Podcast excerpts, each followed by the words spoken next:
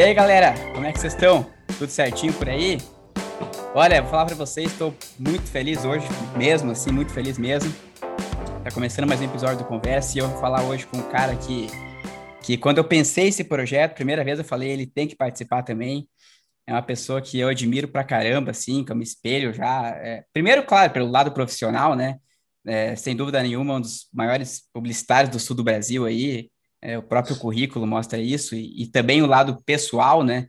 É um cara de, de enfim, de um, de um, coração enorme, de um baita ser humano aí, que, que até pouco tempo atrás eu, eu admirava de longe, eu acompanhava o trabalho, e até certo momento é, ele entrou na minha vida, assim, até num momento bastante complicado para mim, e ele teve uma atitude, assim, extremamente, que mostrou o tamanho do caráter, do coração dele, e desde então a gente começou a trocar ideia, conversar de vez em quando, e hoje posso dizer que, com muita satisfação, que é um baita amigo aí que a vida me trouxe também. E hoje ele vai conversar com a gente aqui também para poder contar um pouco sobre muita coisa, né, cara? Palestrante, publicitário, professor, consultor de imagem. Seja muito bem-vindo, Zeca Honorato. Como é que tá, cara? Tudo certo? Muito obrigado pelas palavras exageradas aí que tu acabou de proferir. Sabia e, que tu ia falar isso. Estou à tua disposição, cara. Tu que é o, né, o, anfitrião, o, cara do show, o showman aí, a gente está aqui para colaborar e ver se ajuda aí no, que, no teu propósito.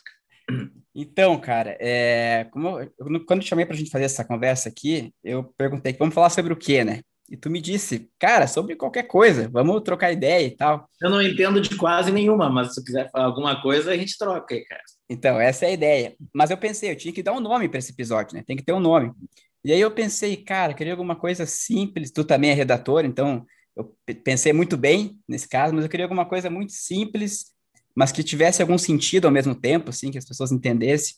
E eu pensei, cara, quase tudo que o Zeca faz na vida, obviamente, tem a ver com comunicação, né? Das mais diferentes formas, mas tem.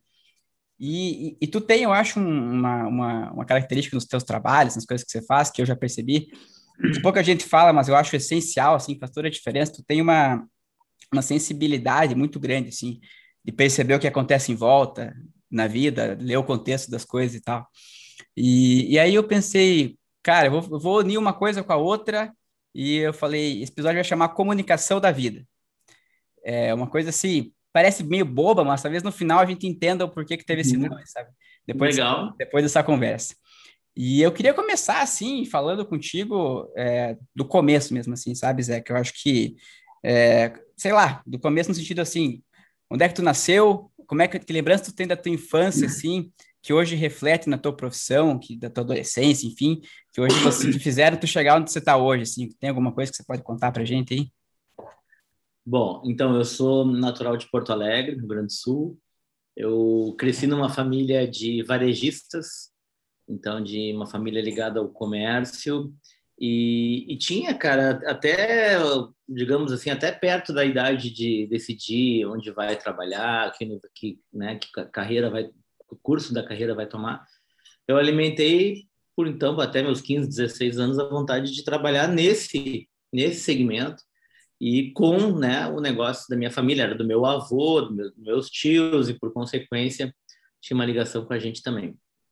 E, e esse negócio tinha ainda um ingrediente mais uh, que contribuía ainda mais para esse meu desejo, porque o nome da rede, que era muito forte aqui no Rio Grande do Sul, eram as iniciais do meu avô, do nome dele, e eu, dos 46 primos, sou o que tem o nome dele, né? Então eu tenho o nome da loja né?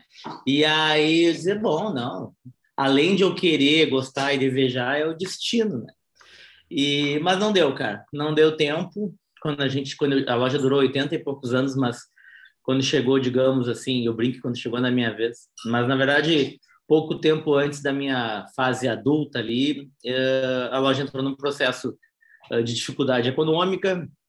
Ela foi, o grupo foi adquirido é, por outro grupo, que é Ponto Frio, e, e aí, então, a, a, ruptura assim, familiar foi muito grande, porque naquele momento tinha que ter um plano B, né?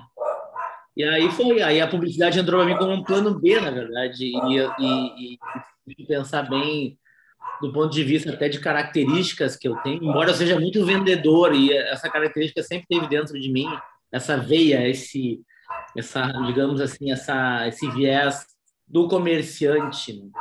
Mas a publicidade surgiu imediatamente como, como alternativa, porque eu, primeiro, sempre gostei de comunicação, desde assim, Otávio, desde ter uh, banda na escola, no colégio, que é uma espécie de comunicação, fazendo letra tal, e compondo, até sendo presidente de Grêmio Estudantil, essa coisa também da meio da política, mas ao mesmo tempo meio da comunicação também, porque é um, é um, é um instrumento, um exercício de comunicar, de conversar, e dialogar com, com todos. E, e, eu tinha feito também, aí vem as, as, curiosidades, eu tinha feito com 15 anos uh, alguns comerciais como, não é nem ator, dá para chamar aquilo, como figurante. Uhum. E eu estava uma vez numa, olha que engraçado que é a vida. Agora falando para ti, eu comecei a me lembrar, eu estava numa festa de 15 anos, quando eu tinha 14 para 15, eu acho, ou era colega, 15 anos. E aí uma se aproxima de mim uma, uma, uma, mulher mais velha e diz: Ah, tu já fez comercial? Não, não, nunca fiz. Ah, eu sou do casting da, Z, da, Zeppelin, da 0512, depois virou Zeppelin, produtora uhum. muito, muito famosa, Zeppelin, né, de grandes comerciais para escola, Fiat e tal. E me convidou para fazer um teste, aquilo logo depois eu acabei fazendo. E aquele, e aquele e aqueles pequenos papéis ali que eu exerci ali, muito discretos, eles me serviram para conhecer também um pouco daquela daquela função, daquele tamanho, daquele do bastidor assim, né, das grandes produções para televisão na época. E eu disse, bah, cara, isso aí é uma coisa que eu botei no meu horizonte como vontade ali com 15 anos. Aí veio a história da família, aí veio a história que eu já gostava sempre de comunicar e tinha essa veia muito grande de eh, de ser um cara comunicativo, né, de ter isso dentro de mim. Então foi natural que eu escolhi a publicidade Fiz na PUC aqui em Porto Alegre, na FAMECOS, que é a Faculdade de Meios de Comunicação da PUC. Uh, foi muito legal, assim, porque eu de cara me identifiquei. Não foi um período muito fácil, porque uh, vi, esses problemas familiares uh, vi, estavam bem, assim, digamos, no auge, e eu tive que me virar nos 30 ali para ficar na, na, na faculdade, fazendo atividades paralelas comecei a trabalhar desde o primeiro semestre. Eu nunca fiz a faculdade só como estudante, eu sempre trabalhei junto. Uh, já em agência, mas no primeiro momento em agência como estagiário e de tarde vendendo. Olha, daí o vendedor voltou, ó, vendendo eletro. Olha que coincidência, a minha rede, a rede da minha família era de eletrodomésticos e eu acabei conseguindo um emprego para vender eletrodoméstico para os outros daí, uh, num período e no outro período estagiário de uma agência, que é o que eu queria, mas não remunerava ainda, né, como estagiário e tal, e estudando de noite, e fui pai aos 22 anos, né?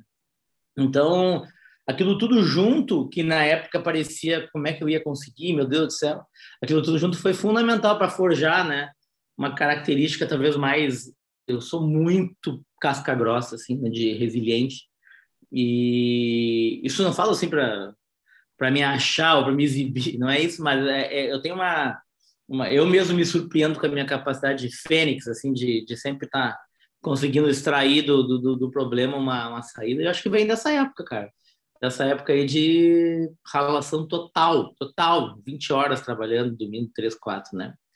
E aí foi, cara, e a publicidade foi muito generosa comigo, daí comecei na publicidade como estagiário, logo pude em seguida largar aquele emprego ali de nas vendas e fiquei só com o que eu queria dos dois turnos. E aí comecei numa agência bem pequenininha, cara. Mas daí não sei se é um papo que vem depois aí, mas é isso aí. Daí uma coisa chamou a outra e as coisas acabaram acontecendo. Porque na vida tem isso, cara. Quando tu tá passando pela situação, parece uma eternidade. Mas quando a gente depois olha em perspectiva, né, para trás, aquilo foi bem pequenininho, né? Falei tudo uhum. de novo, porque é um pedacinho da história só, né? Porque a gente nunca pode se apegar ao momento somente como se ele fosse o fim, início, tudo, né? Ele é só uma parte. Pois é, não, tem muita coisa aí que eu não sabia. A gente já conversou algumas vezes, mas isso e até algumas coincidências assim, porque sabe que para mim também a, a publicidade é foi uma, uma, um plano B. Eu ia fazer jornalismo a vida inteira, apesar de ser da comunicação também, mas eu ia fazer jornalismo. E por uma por uma, uma coincidência do destino que, que quando eu me matriculei, não abri o curso na faculdade que eu ia fazer e aí eu fui pro plano B, que era publicidade, acabei também gostando, enfim, entrando nesse meio aí. E, e, e é legal. E só que, na, não sei exatamente que época aconteceu isso contigo, mas, mas um tempo atrás, a publicidade na TV, principalmente, era, era muito legal no Brasil, né? ali, não sei, anos 90, início dos anos 2000. 80, ali, 80 foi a década de ouro, 90 no início também, impressionante.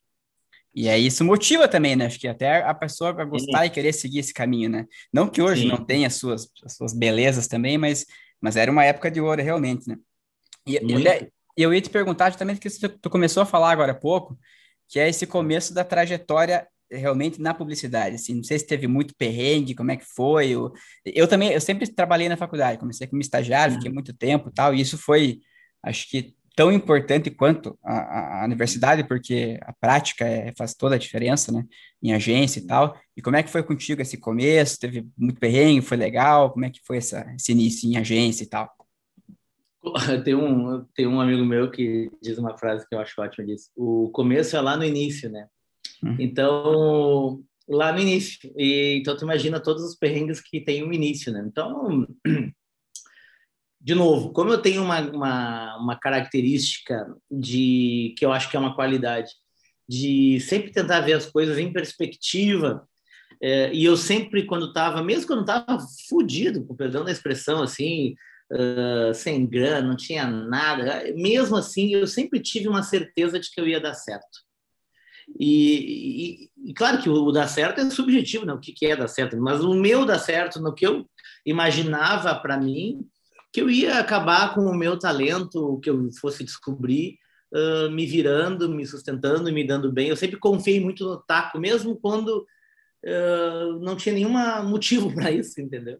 Era mais um feeling, um desejo, uma garra, mas eu sempre confiei embora seja inseguro até hoje, porque quando a gente trabalha com qualquer coisa que a gente trabalha para criar, e aí seja qualquer área, existe sempre uma insegurança que é inerente ao negócio, né? De, a gente sempre acha que acabou, esgotou, até que vem a ideia, daí fica legal de novo, divertido e assim. Mas, então eu sempre tive uma confiança. Mas claro que passei muitos perrengues, cara, muitos perrengues. E eu me lembro de achar assim, porra, eu, tava, eu fiquei dois anos numa agência muito pequenininha, depois até virou minha amiga hoje, a, a dona. E, e nessa agência, por um lado, foi bom, porque quando uma agência é pequena, uma empresa é pequena, na época das agências, assim, as agências eram preponderantes, né? Hoje tem muitos negócios e as agências perderam muito da relevância. Mas uh, a vantagem é que se fazia de tudo, se olhava de tudo. Eu tive uma espécie de, de, Mac, de vida real ali, tava, a faculdade é muito defasada em relação a, ao dia a dia, né? Tem uma, uma defasagem em relação à vida real do mercado, e a gente tinha uma oportunidade ali de vivenciar o todo, né? Todas essas áreas, mas não era uma agência de ponta criativa, e eu queria muito, eu sou muito competitivo, e era muito competitivo, né? Porque eu queria muito testar o meu trabalho, eu queria muito... E os prêmios eram uma forma, né? Os clientes grandes, os grandes trabalhos, eu sempre... Eu entrei na publicidade para fazer televisão, e como eu entrei na empresa para fazer televisão, eu precisava de um requisito básico que era clientes que investissem de fato em televisão, né? Então, grandes clientes para fazer grandes trabalhos com grandes orçamentos. E não era o que eu encontrava ali, né? Então, eu fiquei ali muito frustrado e via colegas, olha como a gente vive muito no momento, né? Via colegas de faculdade que eu jurava, julgava, Deus me perdoe, que não, eu não tinha o mesmo talento, assim, e eu dizia, ah, mas os caras estão super bem, estão lá, não sei aonde e tal. E a gente fica achando, por isso que a gente olha sempre para o micro, né? E tem que, tem que fazer aquele exercício de olhar de fora. Fica achando que ah, perdi a vez, não era, tá demorando para mim, não vai acontecer, sabe aquelas coisas? E aí fiquei esses dois anos que na época pareceram 30, né? Nessa agência, mas foram dois.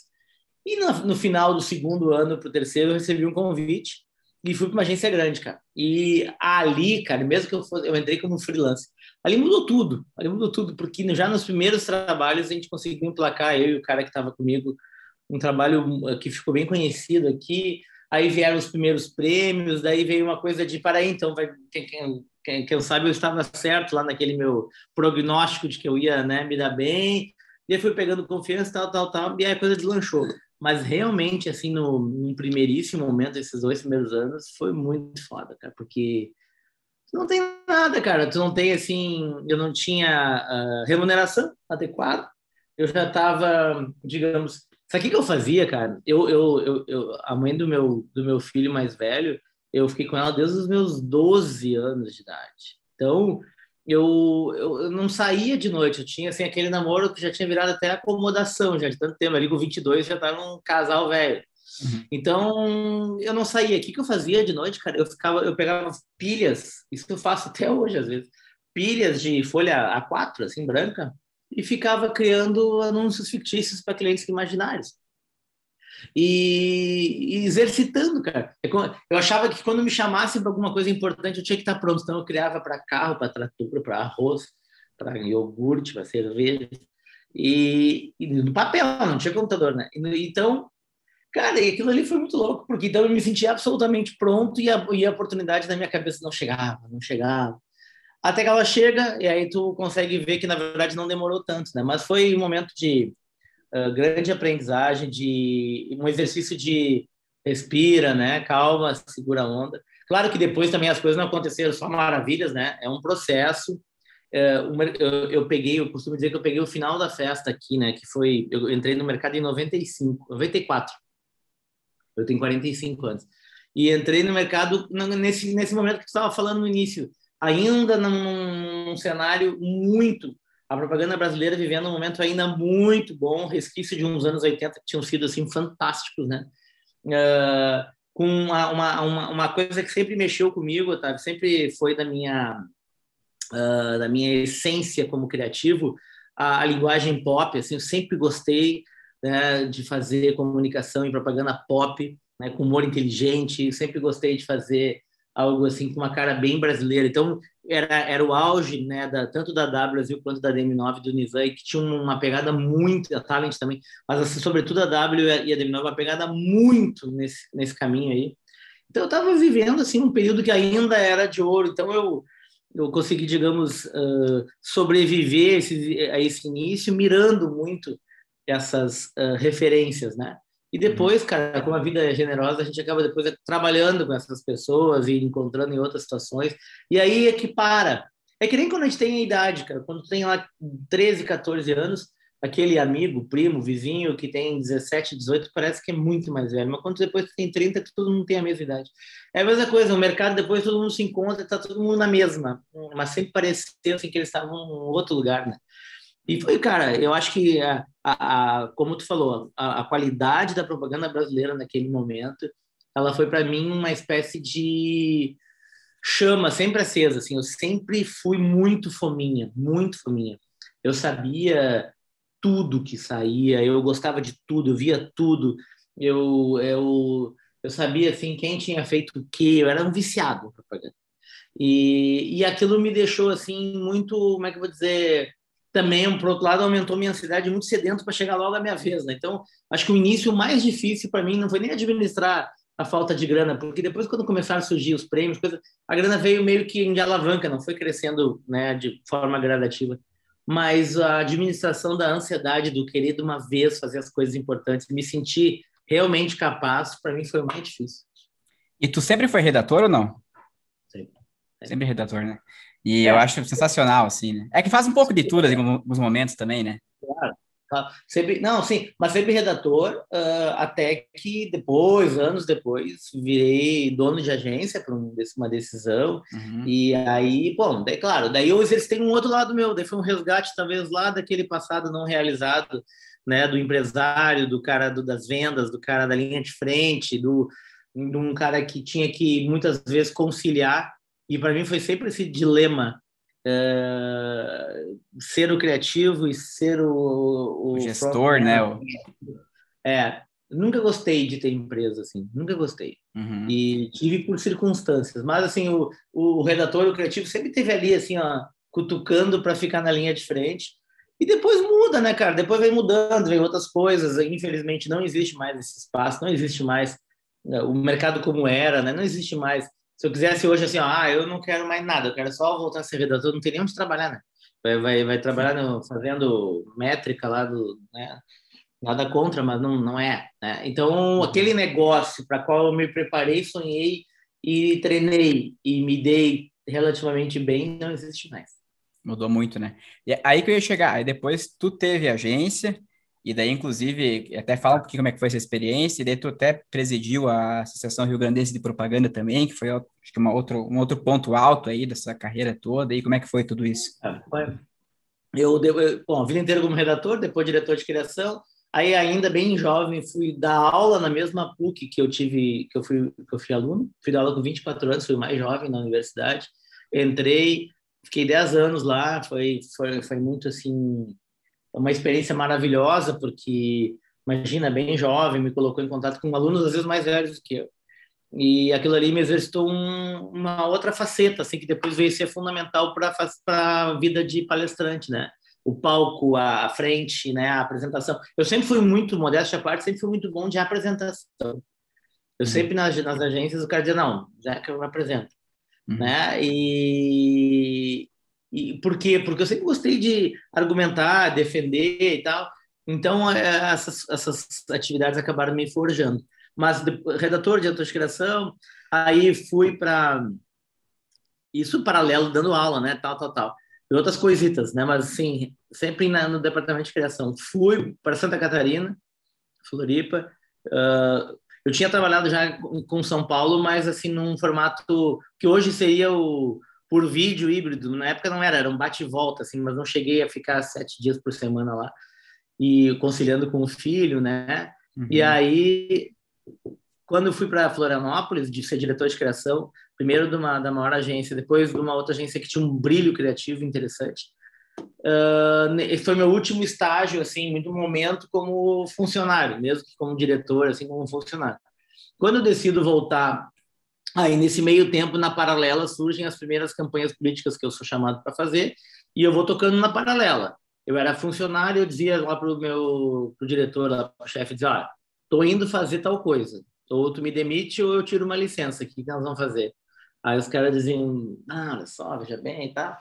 Vai lá e volta daqui a três meses, ou enfim, né? E fazia isso. E quando eu voltei de Florianópolis, eu voltei para fazer uma campanha, mais uma campanha ao governo, né? Então essa, esse convite me fez uh, abreviar aquele momento. Eu estava adorando morar em Floripa, estava um momento, um mercado mais frágil, bem mais frágil que o nosso, mas um, enfim, um desafio interessante em relação a tudo, a cidade, a equipe que eu tinha montado. E vim, cara, e quando eu vim, eu digo, bom, então agora quando acabar a campanha, eu não vou ser mais funcionário, eu vou ser, tá na hora de ser, de arriscar um outro passo. Adiei por seis meses aquela ideia, porque surgiu um convite para reposicionar aqui o Walmart, e aí eu tinha que uh, ser funcionário da Talent São Paulo, mas trabalhando em Porto Alegre, mais uma vez esse formato com São Paulo híbrido, assim. Fiz seis meses, Uh, fui para Cannes naquele festival daquele ano, 2007, com pela Talent como delegado. E aí quando voltei, eu disse, tá, aí deu. Aí a gente até tentou um acordo lá, tá, rolou no dia 16 de agosto de 2007, então.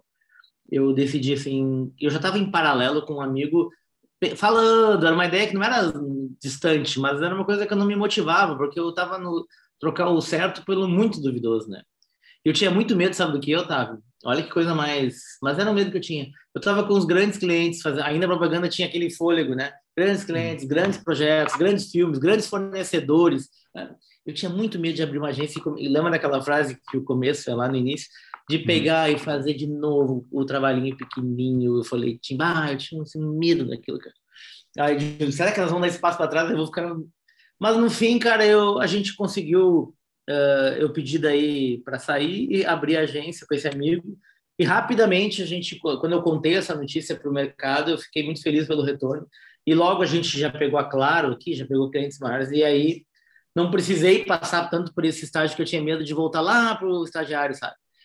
E, e, foi, cara, foi uma experiência de, como dono de 11 anos, né? Uma experiência, cara, foi os dois, os dois os dois opostos. Foi extremamente produtiva e feliz uh, pela, pelos resultados, pela, pelas pessoas que eu formei. Eu formei muito mais uh, como o dono de agência do que até como professor, que eu tinha uma característica como professor que era de botar a gente para trabalhar. Acho que 50% de uma. A minha, minha cadeira lá tinha sempre 40 alunos. No mínimo 20 eu botava para trabalhar. Começava o semestre sem trabalhar, acabava trabalhando no mercado. E, e, e, como dono de agência eu pude formar muita gente. A, gente, a AMA foi uma escola assim para muita gente aqui, uma boutique, uma agência de criação, uma agência que tinha um foco claro e manifesto de ser uma uma, uma hot shop, assim, né? uma empresa preocupada com o brilho criativo. A gente tinha, era criativos em todas as funções, uh, e, e, e, as pessoas que a gente trouxe para trabalhar, a gente, eu digo porque depois meu irmão também entrou nesse processo, foi meu sócio, foram pessoas que tinham, essa, que tinham que ter essa consciência de que ali era uma agência de criação. É, então, foi um maravilhoso. A gente foi agência Revelação do Ano com 11 meses de vida aqui, que é um mercado bem disputado com grandes agências. A gente, durante os primeiros seis anos, a gente sempre ficou entre as três mais premiadas. O mercado tem 300 e poucas agências, tinha, né? Uh, a gente tinha uma carteira de clientes ótimo, tudo certo. Sondado para ser vendido para multinacional, sondado para participar de grupos, tudo certo. Os primeiros cinco, seis anos. Durou 11 anos que eu fiquei com a agência. Cara, eu acho que eu perdi o time, assim, de me desfazer, sabe? Uhum. E, e, aí fiquei os últimos anos muito uh, desgostoso, muito sem a, meio, meio, sem vontade de ir para o meu próprio negócio. Uhum. E, e, cara, isso aí reflete, né? Daí a gente já não tem o mesmo gás, eu já comecei a dar muito mais atenção para os meus projetos paralelos. É como se eu estivesse fazendo por fora, mas escondendo de mim mesmo, né? Porque eu era o dono de uma coisa e fazendo por fora de mim, né? Uhum. E, e, e comecei a dar muito mais atenção isso e, e, a, e a parte política começou a vir de forma assim muito grande, em volume muito grande para mim.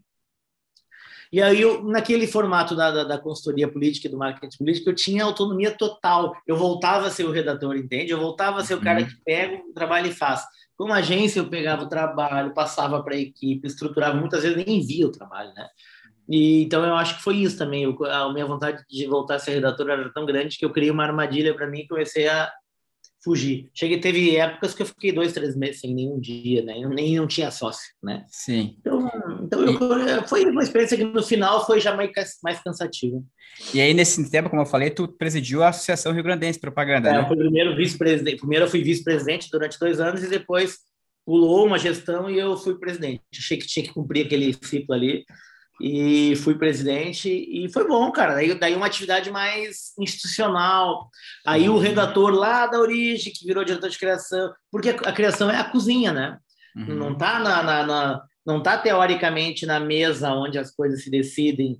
Então, é, o criativo para pular essa barreira e, e, virar um cara de negócios, né, de, de cifras, de fechamento, ele ou ele tem que vencer algumas etapas ou ele acaba vencendo pela notoriedade, o cara ganhou assim uma reputação e acaba indo, ou porque o cara tem esse essa característica de ser um cara que apresenta, que vai para o cliente, que tem uma, é uma linha de frente assim, ou porque alguém olha para ti, acontece muito assim, e te dá uma te enxerga um talento, alguma coisa em ti que de repente tu mesmo não viu, te puxa lá da cozinha e te coloca na frente.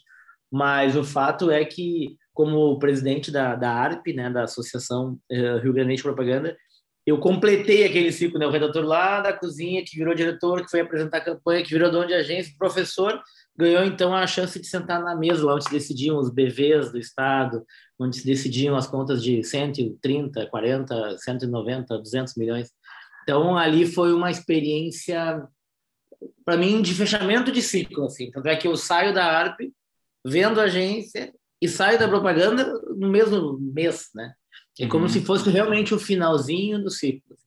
Que completou tudo.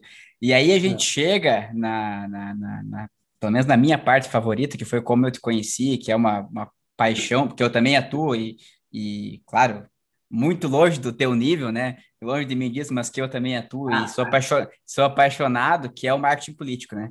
Que é também a área que eu, que eu escolhi é, me especializar, enfim, em termos de, de estudo e tal, de formação, e que eu lembro de que, que, isso começou assim na infância. Eu lembro que eu era uma das poucas crianças, adolescentes que adorava assistir horário eleitoral. Todo mundo fugia, desligava, não queria saber, não achava nenhum canal que não estivesse passando e eu gostava de assistir.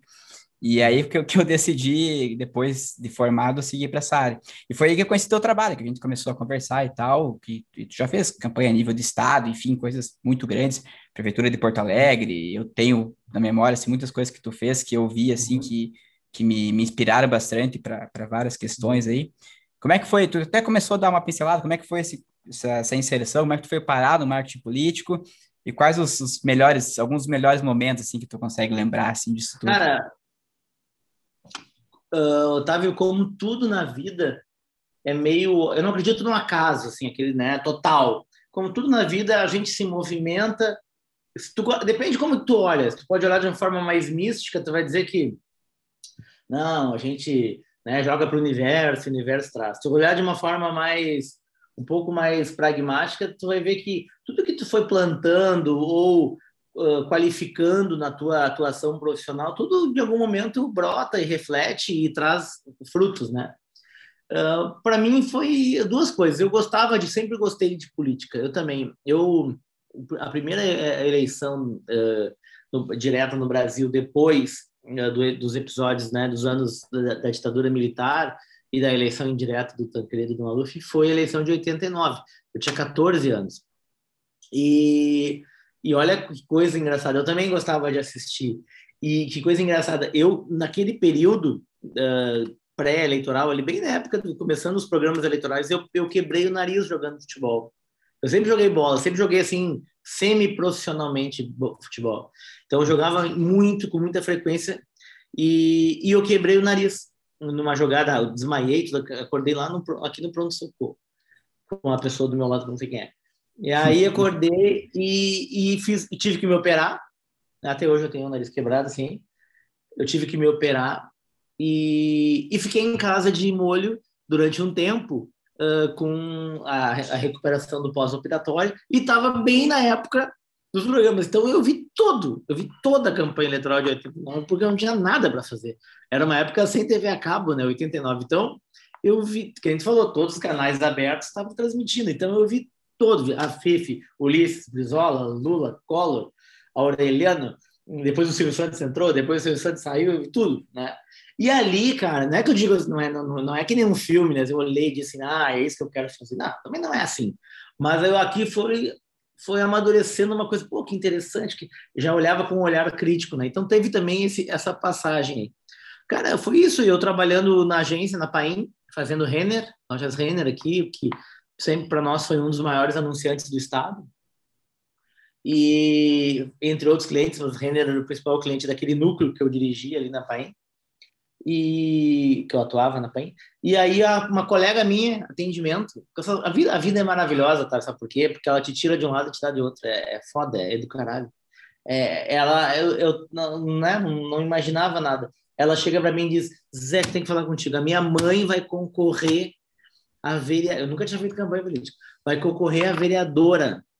E eu disse para ela que tu é o melhor, redator aqui da agência e tal, que tu tem que fazer alguma coisa para ela. E eu não disse assim, tá, mas eu nunca fiz, eu não disse isso, eu nunca digo essas coisas. Eu digo assim, tá, vamos fazer, bora. nunca tinha feito, não sabia nem por onde começar. Aí ela me leva, então, até a, até a mãe dela, e a mãe dela me leva até o consultor que ela tinha. Ela tinha um consultor de imagem, que é um cara fantástico, que depois eu virei parceiro de vários projetos. Que era um ex-jornalista, colunista político aqui, que tinha decidido ganhar dinheiro, né? Ele saiu do jornalismo e virou um consultor de imagem, assim, de tem que ter muita bala para contratar ele. E aí ela chegou, me apresentou para ele, cara, deu dois minutos de conversa, como cara da área, o cara sente, né? Esse feeling do profissional, né? Eu depois desenvolvi isso, cara. Tô conversando, fazia muita entrevista de emprego, só um parênteses. Tava, nem via currículo, nada. Tava 30 segundos, eu já assim, ó, tá, eu quero essa pessoa, né? Eu quero contratar. Ou, ou ao contrário, não quero. E foi isso que aconteceu. Eu comecei a falar um pouquinho, acho que ele perguntou de mim, ele disse, para, para, para. Tu é o cara perfeito para isso, eu adorei uh, vou te botar em outros trabalhos. Eu tá, saí de lá para ajudar a campanha da vereadora e o cara, que era o Bambam Bam, Bam de indicador, disse que ia me botar em outros trabalhos. Fui, toquei minha vida mais uns dias, um dia ele me liga, eu tô saindo de um jogo de futebol, de novo, de novo futebol. Tô saindo de um jogo de futebol, ele diz, Zeca, aqui é o fulano e tal, o José Barrino, eu, tu quer, tu pode passar agora na minha casa? Eu, agora? Cheio de barro. Era, era um negócio, era de noite jogando futebol de. Não era barro, porque eu tava no futebol de grama sintética, mas tava assim podre, né? Cheio daquelas bolinhas pretas que tinha. Aí eu digo, não, mas veja. Não, ali, agora, é uma oportunidade agora. Eu, tá, né? Fui. Fui daquele jeito, cara, de chuteira, meia, suado, morrendo de vergonha, um cara, um cara sofisticado, cara.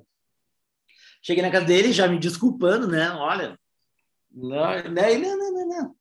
Entrei na casa dele, estava lá sentado numa cadeira, um então deputado federal aqui bem conhecido, ele disse: Zeca, tu vai fazer, tu vai ser o marqueteiro da campanha da prefeitura de Porto Alegre. Então eu nunca tinha feito nada e a primeira campanha que eu fiz foi já coordenar uma campanha de prefeito em Porto Alegre. Então, do nada, eu saí já para uma para um tipo de campanha, um tamanho que muita gente às vezes nem chega, né, nesse estágio, que é uma oportunidade, cara. Daí foi, digamos, foi sorte, né? Foi, sei lá.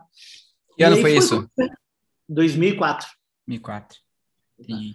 Eu comecei já fazendo campanha majoritária como marqueteiro, né? Então, direto, não fiz assim, trabalhei com alguém, depois fui, não, já fui direto coordenar, né? E fazer tudo.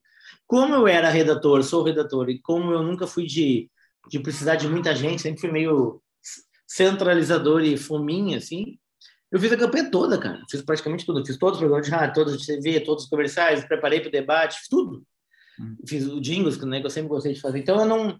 Eu fui uma urgência ali, né? E ali formatei o jeito de fazer que eu disse, pai, eu quero fazer isso mais vezes. E aí eu terminei aquele trabalho, voltei para a agência. O trabalho não foi vitorioso nas urnas, né? Foi um trabalho. Hum. Uh, depois eu sei, depois olhando para trás, por isso que eu digo, a experiência é tudo, né? Olhando para trás, eu sei que jamais teria chance aquele trabalho. Ele era um trabalho para cumprir, tem muita coisa na política que é para cumprir, né? Alguma coisa, algum jogo político. Daí eu fiz. E o candidato, assim, ele aceitou bem o teu trabalho, mesmo tu sendo meio que muito, novato cara, nessa área, assim, deu autonomia e tal? Muito, muito, muito. Eu sempre tive, cara, eu, eu sou um privilegiado, assim, eu sempre tive muita autonomia. Uhum. Porque, não é porque, nem só porque me deram, eu sempre reivindiquei e, e briguei por autonomia, né? Uh, então ele, eu acho que ele nem percebeu assim. Eu não deixei transparecer que eu estava inseguro, eu não sabia. Eu assumi, assumi, né? E o que, que, que, que eu podia fazer na campanha Otávio? Eu não tinha experiência de fazer campanha política, mas esse foi a minha sorte, porque eu fiz uma campanha política sem cara de campanha política. Eu fiz uma campanha política com cara de comercial que eu fazia. Então a campanha foi premiada depois do Festival de Propaganda São Paulo, aqui no Rio, México a campanha ganhou assim um ar de leveza, de diferente, embora eleitoralmente ela não tenha tido nenhuma estratégia. Hoje eu olho com a experiência que eu tenho, digo, era uma campanha vazia politicamente, mas super criativa, né? Legal, diferente, bonita. E aí, cara, eu saio daquele trabalho, um meio político é muito pequeno, né? Então as pessoas mais ou menos todos se conhecem. Eu saio daquele trabalho, volto para minha vida normal, dá um ano, ou seja, um ano antes da eleição para o governo e um ano depois da de prefeito, né? Uh, vieram falar comigo já do PT, que era um partido que sempre teve as campanhas muito organizadas aqui, com o Jorge Furtado, Casa de Cinema, né? Um pessoal muito, muito forte. Né? Sempre no Brasil todo, acho. Né? É, é. E aqui tinha essa coisa da, do, do, pessoal da Casa de Cinema, que era produtor do Jorge Furtado, os caras que faziam comédia da vida privada, faziam, né? Uhum. TV Pirata. Então tinha um nível de produção nas cabeças, Luiz Fernando Veríssimo, Jorge Furtado, Giba Assis Brasil, Carlos Gervais. E eu saio dali, então, nessa campanha inicial para fazer, coordenar uma campanha de governo da, da do, do, partido que geralmente tinha mais estrutura para fazer, né? Então, sorte de novo. Daí foi uma campanha totalmente diferente, né? Uma campanha já, eu já mais, um pouquinho mais maduro, eu com muita estrutura, não para criação, mas estrutura de pesquisa, de tracking, de, né, tá? E ali foi uma, uma escola. Aí, dali, isso, era, isso, era governo, isso era governo do Estado, 2006? Governo do Estado, 2006. Quem que era o candidato? Olívio Dutra. Ah, sim, Olívio, claro. E aí, cara, eu, Otávio, daí que acontece? Eu passo a fazer sempre de dois em dois anos, né, campanha. Uhum. Mas no próximo ano, então, nessa cronologia que a gente está fazendo, no próximo ano que seria 2008, eu já estou com a agência, porque eu abro ela em 2007, né? E estou trabalhando em agência desde 94, lembra, né? Então fui fazer política 10 anos depois, 2004. Então, quando eu abro a agência, eu já tenho 15 anos de propaganda, mas de marketing político mesmo, duas eleições, né? Então, eu abro a agência e já surge as eleições de 2008, logo na sequência. E fui fazer pela primeira vez mais de uma cidade simultânea. Fiz Porto Alegre, fiz Passo Fundo, aqui no interior, fiz mais uma outra cidade e fiz um deputado. Eu comecei já a, a fazer um formato que depois virou regra para mim, que é fazer várias ao mesmo tempo, né? E aí, 2008 foi o, o debut, assim, né? Minha, virei debutante nessa, nesse formato e nunca mais deixou de ser esse formato. 2010 foi assim, 12. Só que daí, a partir de 2012, eu começo a fazer uh, os anos para mim colam um no outro. Já não tem aquele negócio de o ano da eleição. Eu já começo a ser chamado para fazer preparação de candidato, palestra para pré-candidato, um cursinho, mas assim, meio ainda aqui e ali e tal e os anos começam a meio que se emendar. né? Acabava uma eleição municipal, já começava um processo ainda tímido, mas começava pré-campanha e capacitação. Depois de 2016, em 2016 em diante, isso virou regra na minha vida, né? Eu acabo uma campanha e um mês depois já estou dando curso sobre a eleição seguinte. Os partidos quase todos acabam me contratando para treinamento. Aí já vem a questão de pré-campanha, candidatos que procuram um ano e meio, dois antes, né? Então, não tem, não tem mais, desde 2016, a questão do ano eleitoral. Para mim, todos os anos são eleitorais, né? Uhum. E aí, aí formatou uma outra função, Otávio, uma função do, do, do, curso, do professor de novo, só que agora disso, do mentor, muita mentoria, uh, preparação, media training, uh, tudo que tu pode imaginar. O cara quer, quer saber por qual partido vai concorrer, eles lembram de mim para chamar. O cara tem nomes história o potencial, mas não sabe nem por onde começar, é, é de mim que então no Rio Grande do Sul, né? Então eu peguei esse filão que mais ou menos ou ninguém queria ou ninguém tinha ocupado. Então tem outros profissionais que, que disputam assim esse mercado de grandes campanhas. Aí Fábio Bernardi, Martinelli, tu tem três ou quatro aí que disputam, digamos, comigo, assim, né? Que esse mercado a gente está junto, uhum. mas nesse mercado de capacitação, não sei se porque não interessa a eles, ou porque não atentaram para isso, ou porque não, né? Eu acabei ficando meio sozinho. É, até porque, por exemplo, o Fábio tem agência também, né? Então acho que ele também tem, atua muito na área privada. E o Martinelli acho que tá fora agora, tá, não tá em Porto Alegre e tal. Então, assim. Aí, ele, tá, ele faz trabalho, eles fazem trabalho, não pensa que não. Uhum. Uh, tu pega o Fábio, é, consultoria para o governador direto, Fábio. É, como é que eu vou te dizer assim? É, eu também continuo na iniciativa privada. Claro, eu não tenho agência como o Fábio tem hoje não tenho mais. Mas uh, eu não quero falar dele especificamente, mas no geral eu acho que tem uma, uma questão assim, ó, exige um, exige um tipo de dedicação diferente. Por exemplo, eu fui o único deles que fui para o interior. Entendeu? Vai. Então, os meus. Eu vou tentar fazer uma frase que ela vai soar, se não é arrogante, ela não é mesmo, ela é de verdade. Uhum. Uh, os meus concorrentes grandes ficaram nas grandes campanhas apenas em Porto Alegre, no governo, tá, no meu estado e eu fui para o interior também. Então, o meu mercado é 497 municípios, o deles é um. Então, claro que as campanhas do interior são menores, mas o, o, número de pessoas que tu acaba interagindo e conhecendo, tu tem que sujeitar também a fazer campanhas menores. Tu tem que, claro, abrir mão de coisas, mas eu me adaptei. Então, eu acho que eu fiquei com mais mercado, mas abrindo mão muitas vezes. Por exemplo, a campanha do ano passado, aqui em Porto Alegre, vencedor foi o Melo, eu fiz toda uhum. a campanha do Melo, eu fiquei um ano com o Melo. Uhum, eu lembro disso. De figurino, de estratégia, de posicionamento, de orçamento, de pré-campanha, literalmente, de comunicação, de acordo, de tudo. Só que chegou na hora do pré, pré-campanha ali, que eu digo na porta da eleição mesmo, que a eleição foi adiada ano passado, então dava na porta da eleição, e eu já andando pelo estado inteiro e também ficando aqui. E eu faço, fiz em dois meses 30 e poucos mil quilômetros, né? Então eu, eu andando e saindo. O que, aconteceu? O grupo que fechou com ele disse: olha, o Zeca tem que ser exclusivo. Né? Tem que ser exclusivo de Porto Alegre, tem que fazer. Né? E aí isso virou um embate. E aí o Melo me ligou, tá? eu disse: Melo, vou facilitar a tua vida. Fala pro pessoal que eu tô fora, eu não vou largar. A gente que está comigo, às vezes, tinha uns que estavam comigo, como Caxias do Sul, aqui há dois anos. Eu não uhum. vou. As pessoas que eu já estou né? andando, fazendo, é, fazendo pré-campanha agora, não vou largar, por mais que Porto Alegre seja a maior campanha do estado, a que eu talvez mais quisesse fazer, não era justo e eu não queria abrir mão desse filão que eu tinha também conquistado, que é fazer interior. Então, ali eu saio da campanha, né, no Melo, e me jogo para o interior. Me jogo, eu fiz daí 27 cidades. Foi, foi um processo legal. Legal. E, e aí eu quero pegar um ponto que é bem específico, assim, é uma pecinha do quebra-cabeça, mas acho que é uma pecinha muito importante, e que é uma coisa que, que junta um pouco do redator, um pouco do marketing político, é, claro, não só na política, mas, mas principalmente, que eu sou também apaixonado, que é aquela coisa do jingle, né? Tu é um, um também um especialista em jingle, e, e, cara, eu sou assim, é talvez a, talvez a parte que eu mais gosto em fazer em, em campanha, ainda mais em campanha política. E eu já acompanhei algumas coisas que tu escreveu e tal, me lembro, assim, de, de até coisas mais recentes, assim, é, aquele jingle da campanha do Maurício, 2016, que ficou muito legal, é, agora do, do, do, do, do pro Senado, do Reis, enfim. Fala um pouquinho como é que é, assim, tu tem algum processo de criação, alguma, algum diferencial nesse sentido do jingle, o que que tu, como é que tu vê toda essa questão, sabe? Eu sempre gostei de fazer, criar para rádio, na propaganda empresarial. Tá? Então, para mim, um, eu sempre fui um criativo, um redator que eles, uh, as equipes, os diretores de criação, os clientes sempre direcionavam para mim nos trabalhos de rádio. Uh, não sempre o que não tinha outro, mas eu, eu sempre estava era um nome lembrado para fazer rádio, Spot e Jingle.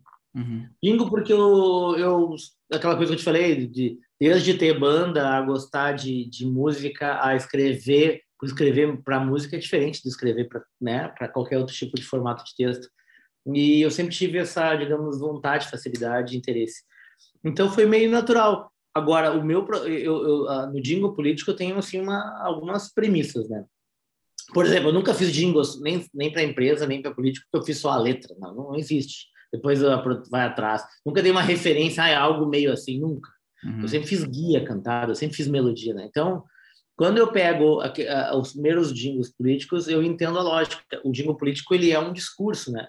E aí, uhum. e aí, aí eu consigo colocar toda a, a, essência da estratégia ali e, e a gente vai arrematando, vai, vai aperfeiçoando, e no fim, cara, vira uma peça de grande discurso, uh, de, posicionamento, de discurso, com um, um, refrão pegajoso, né? Resumindo. E a gente, e o meu, como é que é o meu processo criativo? Ele é muito uh, prático, assim, não, não tem assim, eu não preciso me inspirar nada assim, eu sempre crio, né? Eu, até porque eu crio em volumes industriais, né? Então, crio 30, 40 jingles numa, numa campanha, né? Então, eu, eu não tenho muito assim, eu não posso me dar o luxo de dizer, ah, eu estou sem ideia. Então, eu tenho que, eu dou um jeito.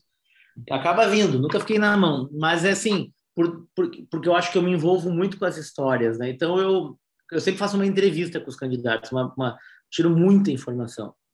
Mas informação que, a princípio, não, não é importante como é que o cara, o hobby do cara quando o cara era solteiro, qualquer coisa assim. E ali sempre tem um gancho, né? Um gancho que eu uso, que é o lado mais poético, assim. E isso acaba para mim me ajudando muito, porque para conteúdo de letra, a letra não pode ser um, um, texto frio, né? Tem palavras que não são cantáveis, né? Então, então, aí que entra um pouco da história de escrever, saber escrever música, ou seja, também escolher as palavras que são certas não escrever redações completas. A música é mais picotada, ela não uhum. tem um uhum. raciocínio linear, né? A música não é linear, né? Então, é, acho que quando tu vai pegando a manha pelo exercício, vai ficando mais fácil, mais interessante. Aqui, eu vou te falar que eu sou bem conhecido por jingles, assim, porque tem essa facilidade. Uh, gosto da, da, como é que eu vou dizer assim, tu tem que ter os parceiros certos também, né? Por exemplo, eu sempre botei meus jingles em produção com quem eu confiava demais, assim, né? Então, uh, porque não adianta, tem que ser muito bem executado. Então, uh, cuidar do processo como um todo, né? Tu ter essa questão da, da, da do saber o que tu está pedindo também. Uh, e outra coisa, Otávio, que para mim é, é até contraditório com a maioria das pessoas, mas eu nunca gostei de ouvir nada dos outros, assim. Eu nunca gostei de, não, não dos concorrentes, mas assim, eu nunca para fazer um jingle eu fiquei ouvindo jingles. Não, para mim me atrapalha. Uhum. Para mim atrapalha. Eu preciso fazer um negócio, claro que tem a memória da gente que fica ali, né, resquícios, mas eu sempre procurei fazer qualquer tipo de criação, seja um outdoor, um filme para TV, um spot rádio, um jingle, sempre eu tentei fazer com a cabeça mais zero possível, menos com menos referências possíveis, né? para criar uma coisa assim realmente inédita, se é possível isso. Então eu, eu sou um cara que tem uma criação bem volumosa de, de, de quantidade, mas eu sou uma pessoa fora aquele período lá no início que eu falei, né, de, de olhar W, olhar a DM9, de ver o início daqueles anos de ouro, fora aquele momento eu sou um cara que consumo praticamente zero de propaganda, de propaganda política, então eu nunca olho os outros trabalhos. Eu tenho até uma certa preguiça, cara, de falar a verdade. Uh, eu sempre gostei do nosso processo ali, da nossa campanha, e claro, quem concorre direto com a gente ali. Mas então eu, eu me sentia sempre muito livre para criar, assim, eu nunca. Eu tinha muito medo de estar copiando alguma coisa, sabe? Eu sempre tive esse receio, assim, que ninguém pense um dia que eu copiei uma linha, porque se aconteceu alguma coisa foi coincidência, porque eu não olho o trabalho dos outros. Então, essa, esse prazer para mim é o professor Pardal. Para mim, criar é uma história de, de fazer do zero.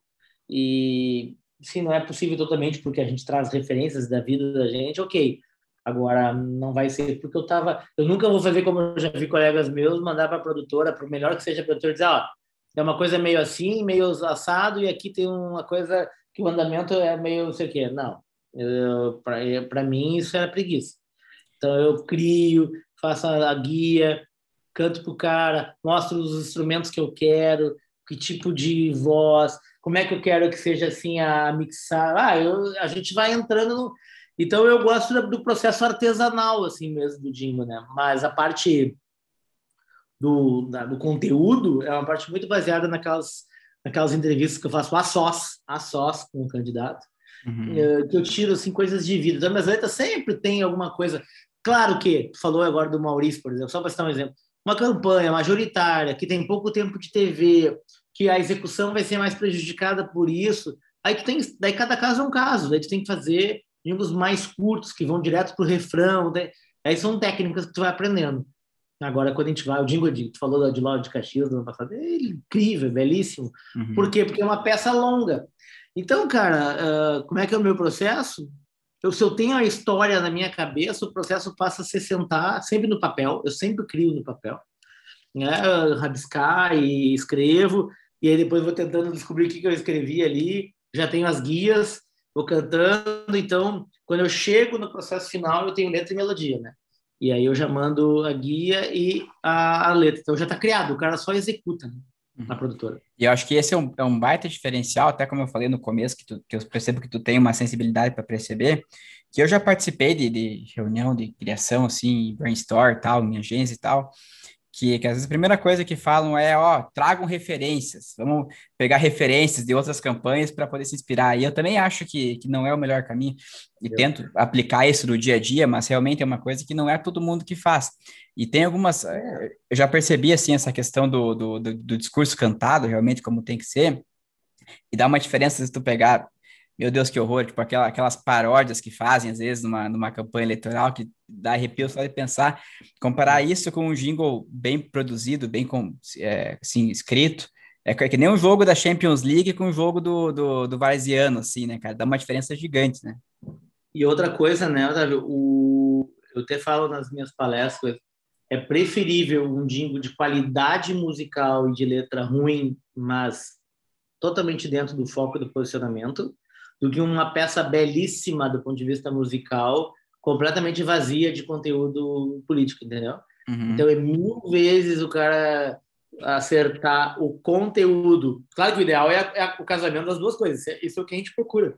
Uhum. Mas é mil vezes preferível o conteúdo estar certo do que exatamente a forma. E muita gente faz exatamente o contrário. Né? É, então, tem... paródia nem se fala, paródia é crime, isso é crime. Claro, é... além disso é crime, né? É, isso aí nem. Eu, quando chego nos lugares, os caras dizem isso, eu digo, bom, então eu tô indo embora, eu não tenho nada a ver, eu não faço o que eu vou fazer.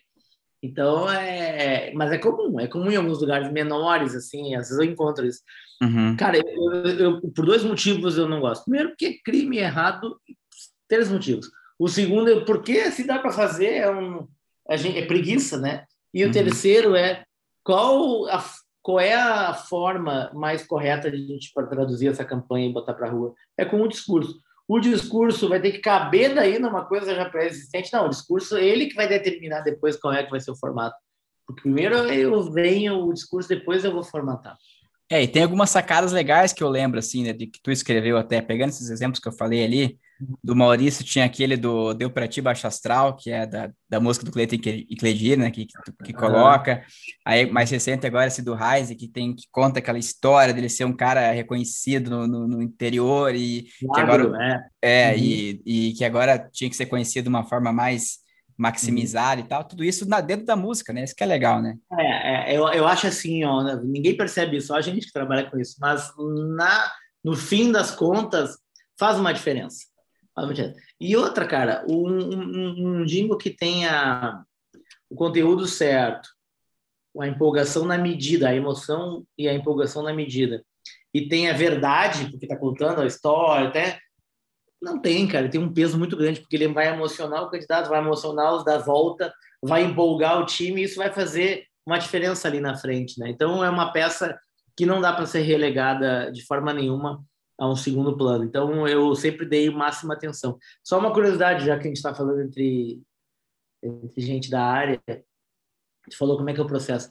Eu, eu, eu, eu meio que psicografo, assim, sabe? Eu tô, uh, sei lá, tô dirigindo e me vem um, uma, uma métrica de refrão, assim. Aí eu, eu gravo.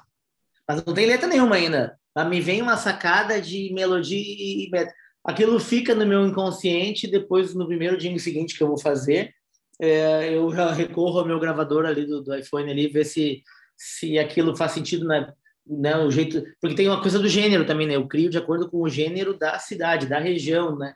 Então, uhum. aí tu vai casando. Então, muitas vezes nascem trechos de melodia e ao longo do ano, assim, eu vou gravando. Tá, e agora vamos falar do, do momento atual. Eu sei que tu tá sempre com projetos novos e, e, e inovadores também. E agora tu tá com toda uma questão de mentoria, a gente já conversou sobre isso também, assim, que vai até além da, da, da comunicação, da publicidade, da consultoria. O que, você está fazendo agora? Qual que é o teu, teu, teu momento agora? Uh, campanhas políticas de entidades, três campanhas simultâneas. Daí isso também é um mercado menor, né, que as eleições majoritárias, mas é um mercado que tem o ano inteiro. Sempre tem alguma entidade, clube, né, ou, ou, instituição em processo eleitoral, sempre, porque eles não têm data que nem a eleição, né? então o calendário é de janeiro a janeiro.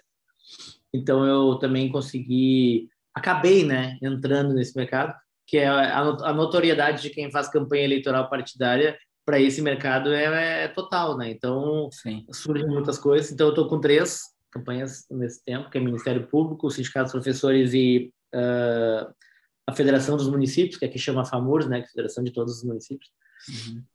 Uh, mentorias, daí as mentorias são para empresários, tem artista, tem jogador, pode ser políticos ou assessores, uh, né, a gente que trabalha com isso. As mentorias elas são uma coisa mais relativamente nova na minha vida, embora eu sempre tenha uh, feito mentoria, mas só que sem essa nomenclatura ou sem esse formato né, mais formalizado e que é e, coisa e até, e até para pessoas para pessoas comuns assim desconhecidas tu também faz mentoria assim né? Sim, sim, sim, sim. Eu tenho aí advogadas, eu tenho aí três advogadas que, por exemplo, uhum. casualmente uhum. na mesma área. Uh, tem gente que quer entrar numa área nova, tem gente que precisa de relacionamento, tem gente que vislumbra uma carreira como desembargador, que precisa de, de, de indicação, então a gente trabalha toda a relação política. Tem gente que precisa uh, ver se vai concorrer ou não, daí as minhas mentorias são mais para formatar basicamente a pré-candidatura e, e, no fim, acaba entregando um diagnóstico para ver se a pessoa tem ou não tem chance.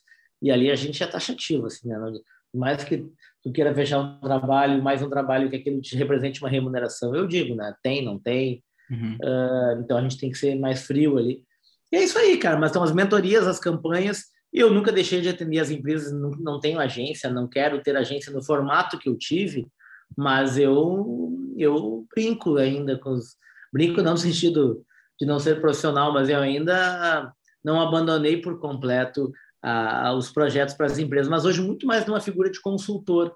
Né? Em alguns em alguns lugares que eu atuo, grandes empresas, por exemplo, eu existe a figura da agência, né? Eu sou um, um elo entre o marketing e a agência, eu sou um cara que dá os insights, os caminhos.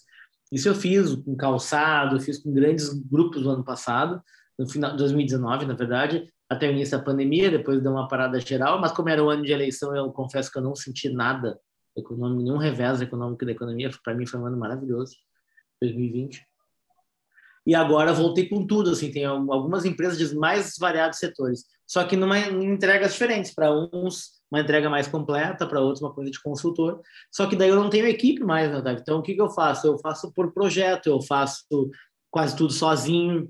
É, quando existe uma demanda que eu não entrego pessoalmente, eu tenho, por exemplo, eu tenho sempre comigo contratado, tendo ou não tendo trabalho, em casa, que eu digo, mas vinculado a mim, um puta de um diretor de arte que, é, que, eu, que eu amo, uh, um editor, sempre tem um editor que está vinculado a mim. Se eu fizer hoje o um negócio aqui, eu tenho ele para editar. Eu tenho comigo os meus parceiros de produção de filme. Eu tenho comigo parceiro de áudio trilheiro, então eu não faço nada de banco, pego sempre trilhas. Então eu criei uma mini empresa que onde ninguém se encontra faz muitos anos, uhum. mas que a gente tem um, muito antes da pandemia, mas a gente tem, eu tenho um braço para oferecer qualquer coisa para o cliente, né? Então, eu não disputo esse mercado das agências porque é, primeiro que mudou muito e segundo porque as contas grandes eles estão em grandes estruturas. Eu não sou essa grande estrutura mais, né? Uhum. Mas eu trabalho com empresa ainda. Então, consultoria, palestra, muita palestra, muita palestra. Amanhã eu dou uma, quarta dou outra, quinta dou outra, sábado dou outra, e na sexta. É quase quatro dias por semana, mais ou menos. Para partidos nesse momento, mas também muito para entidades empresariais, varejo. Uhum.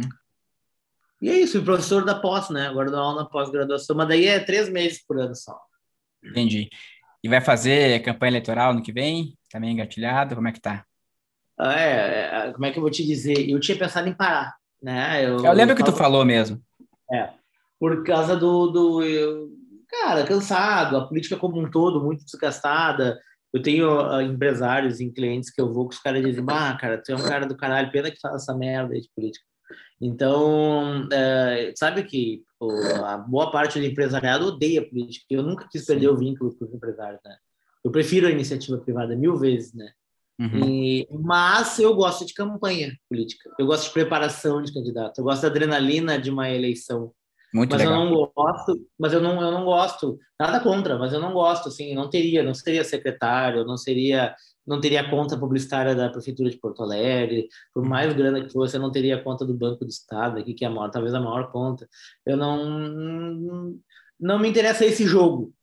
O, o, o, o, o jogo que eu sempre gostei foi da eleição, da coisa do formata, posiciona, tem tempo para acabar, tem pesquisa, tem adversário, tem que fazer aquela coisa da botar aquela. Agora, o, tanto é que os caras, não sei se eu estou me alongando aqui, mas só para te explicar. Não, imagina. Tanto é, tanto é que tem gente que fala, tá, que diz, ah, tu deve ser aquele cara que tá sempre lá no, quando não tinha pandemia, né? Sempre uhum. lá na Assembleia, sempre no governo. Cara, eu vou muito pouco, eu sou, eu sou bem relapso com esses meus relacionamentos. Eles sabem quem eu sou e eu sei quem é eles. Claro que eu já fui, já vou, uh, vou quando precisa, tenho portas abertas, mas eu não sou um cara que frequento o poder, assim, sabe?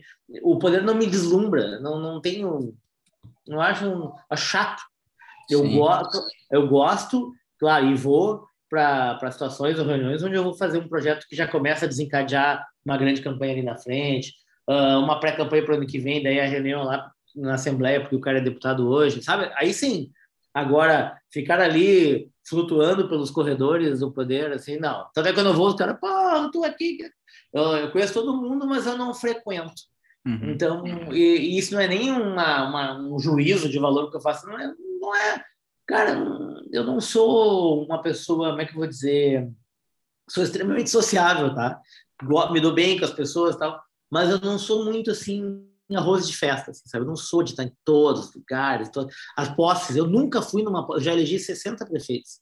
Eu nunca fui numa posse, nunca, nunca. Se eu estava falando, eu nunca fui numa posse. eu não vou, cara, eu não vou, eu não sei. Eu não... Quando, tô, quando chega a hora das posses, eu estou na praia, estou surfando, estou na outra, a minha cabeça já virou. Né? Então eu não sei, cara. Eu e até porque tu, como alguns não todos, mas como alguns outros, é, é profissional, né, cara? Então, assim, é óbvio que a gente às vezes tem alguns vínculos e tal, mas assim, tu já trabalhou para partir de, de todas essas esferas todos, possíveis, né? Todos, cara, todos. Agora, por exemplo, eu estou fazendo eleição para o sindicato aqui, que é o extremo PSOL, parte mais hardcore da, tu pode imaginar no planeta Terra. Uhum. E aí, no, no mesmo dia, estou fazendo uma campanha de extrema direita e pré-campanhas para hiper-direita. Aí de noite, é assim, cara, no mesmo dia para todas as correntes ideológicas. É que o pessoal coloca no mesmo balaio, né? Porque às vezes tu está trabalhando com um político, não quer dizer exatamente que você é um, um político, você está profissionalmente prestando um serviço para ele. É. Somente isso, né? É, eu sempre gostei de ter essa liberdade, assim, né? De. Claro que também, né, Otávio, eu não sou uh, ingênuo, nem infantil, nem deselegante de numa situação lá X eu ter que dizer, olha, eu tô aqui só por, por dinheiro, porque na verdade eu sou contra tudo que você dá vontade de dizer, né? Mas não, Sim. É, eu, o que que eu faço? Eu eu sou um nesses casos eu me sinto um, um tradutor, né? Eu sou um veículo, né? Eu, eu tenho que pegar todo aquele conteúdo e traduzir de uma forma palatável, legal, emocionante, divertida, eficiente. Tem que ter Agora, sangue frio não, e trabalhar, né? É, mas não preciso. me envolver emocionalmente com aquilo. Eu tenho um envolvimento grande, mas não preciso assim entrar no mérito. Eu até entro numa lavagem assim de, tá, entra por aqui, sai por aqui, vou fazer o meu, faço bem feito, mas eu não, não me apego. Zeca, então só para fechar agora, queria saber como é que, que, que tu acha, como é que tá primeiro hoje a comunicação no, no, no sul, no Brasil, a publicidade por aqui também, a política por aqui também, é, por que não? E para o futuro próximo, qual, qual, quais as projeções também que você acha? Como é que vai caminhar? O que, que vem por aí na tua, na tua opinião aí?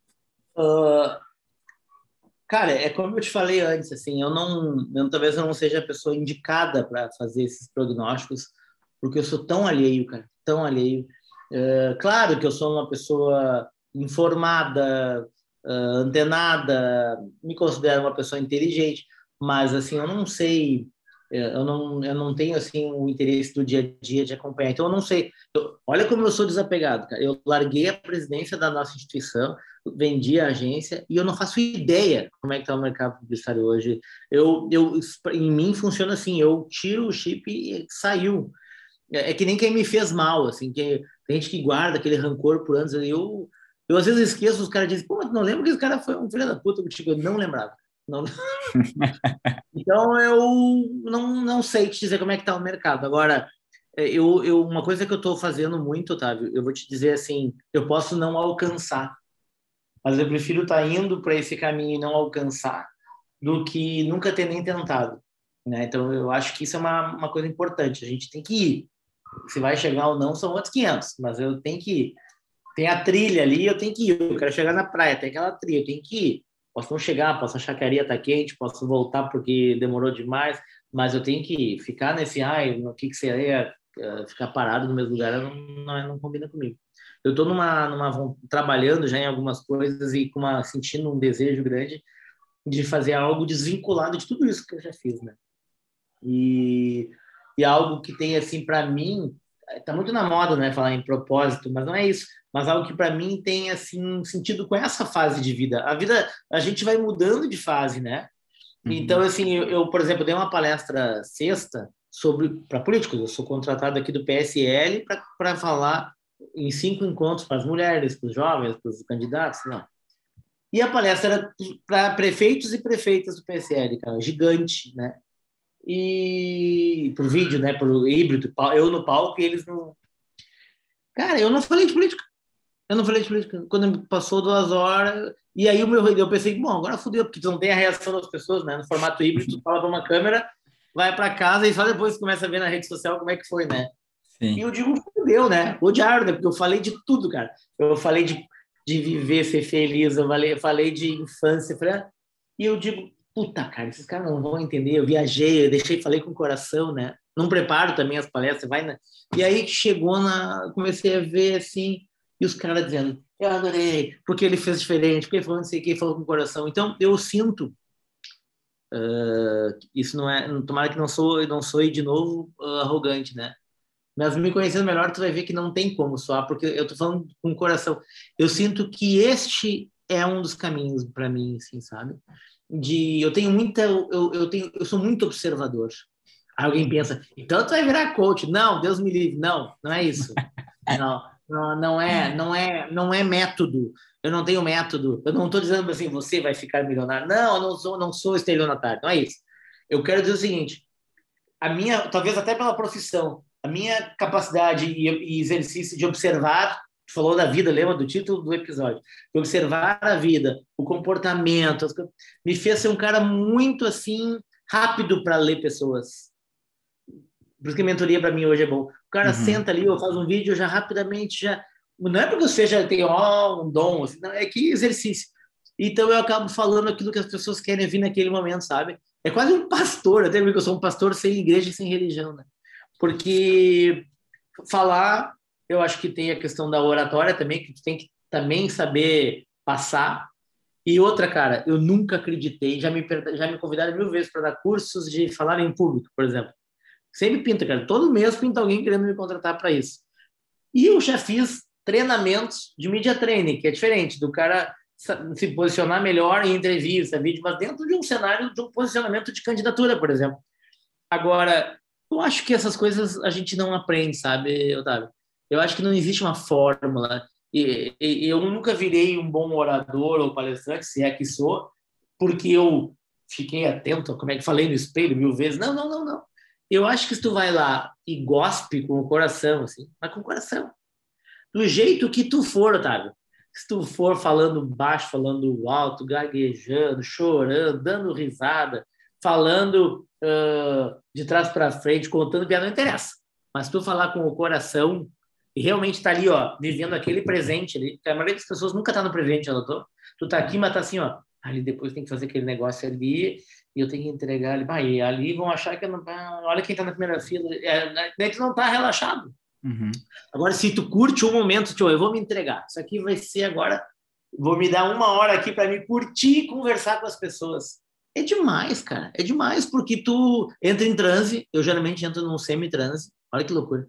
Entro num semi-transe, que depois eu saio, todo mundo vem falar comigo, eu digo, preciso ir no banheiro. Não é que eu queira ir no banheiro, eu preciso de um lugar sozinho, assim, até para.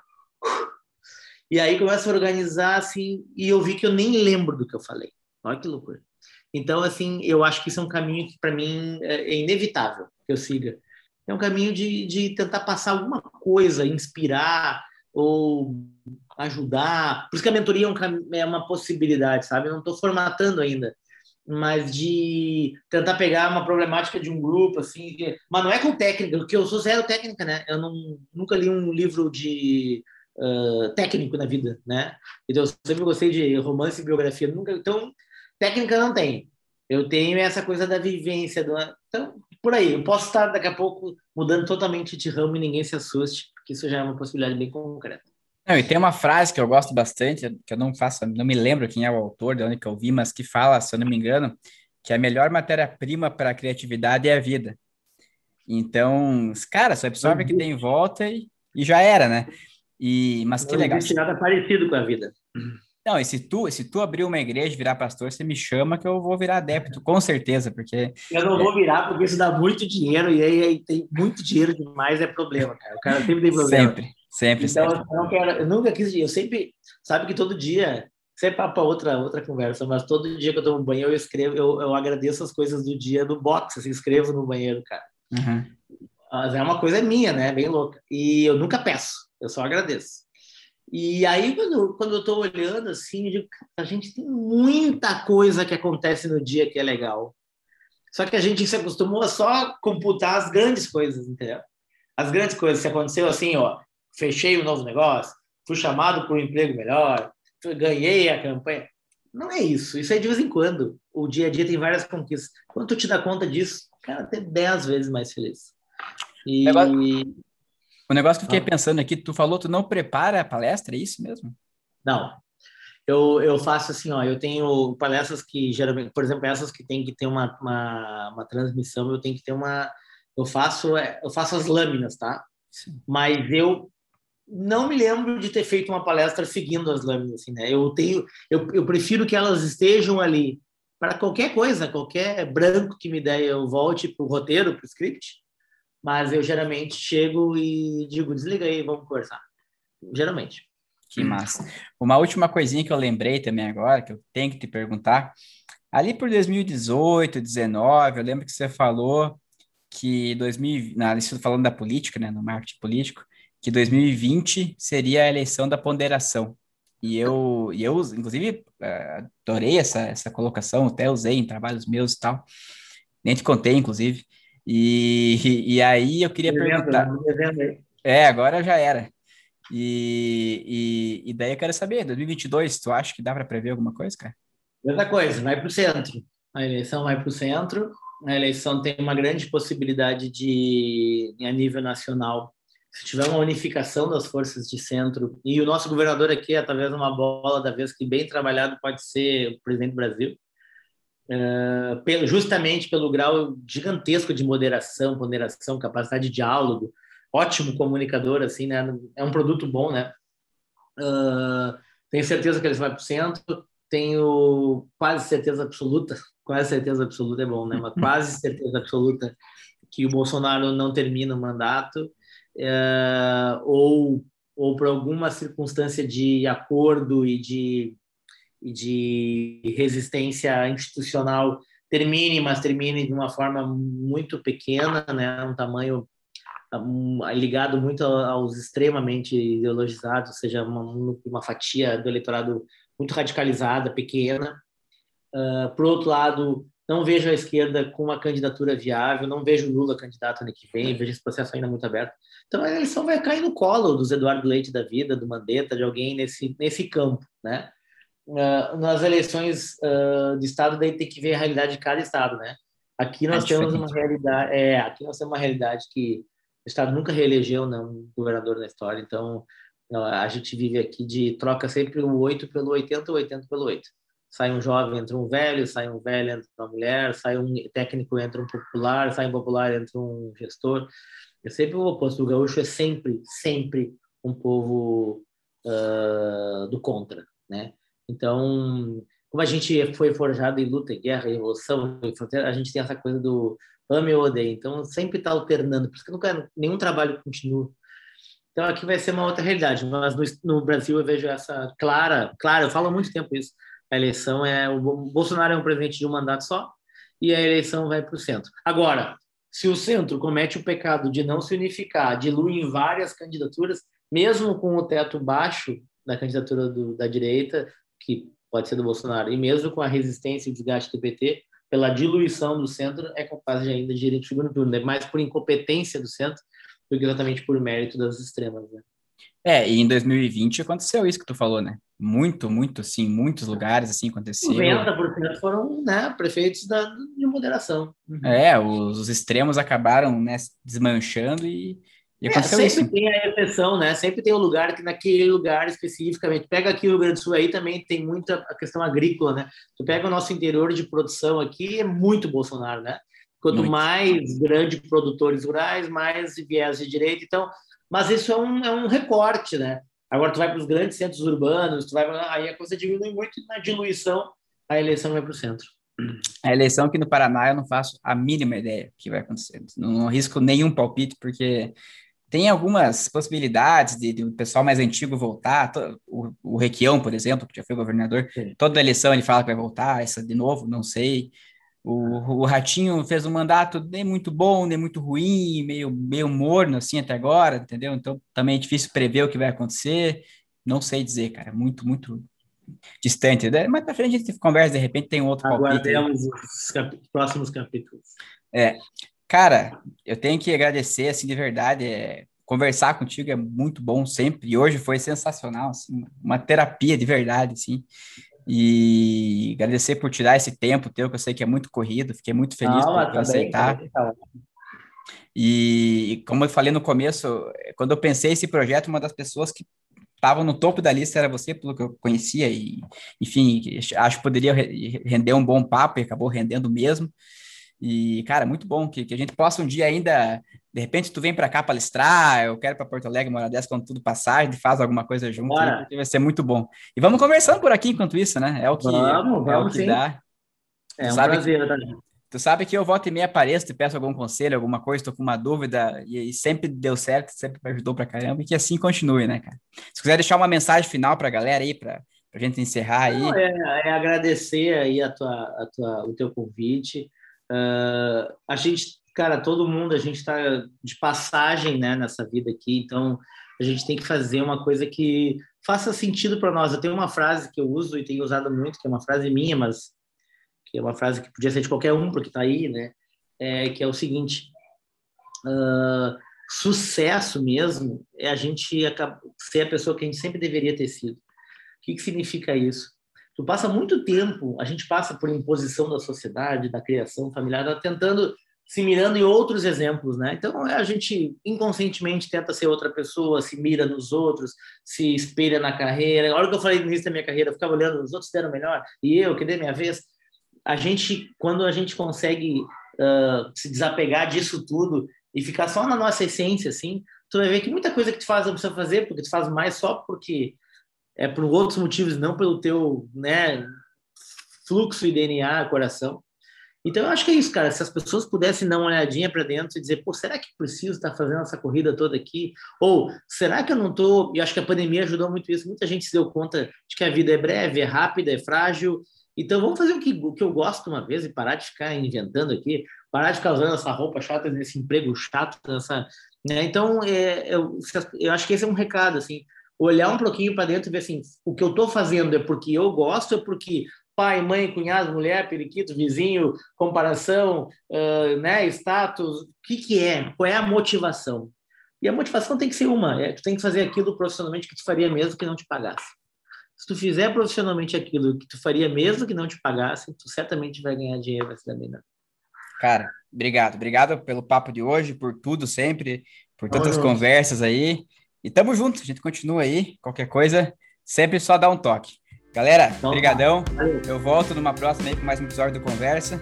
Esse foi o Zé Honorato hoje. Abração pra todo mundo. Beijo. Valeu.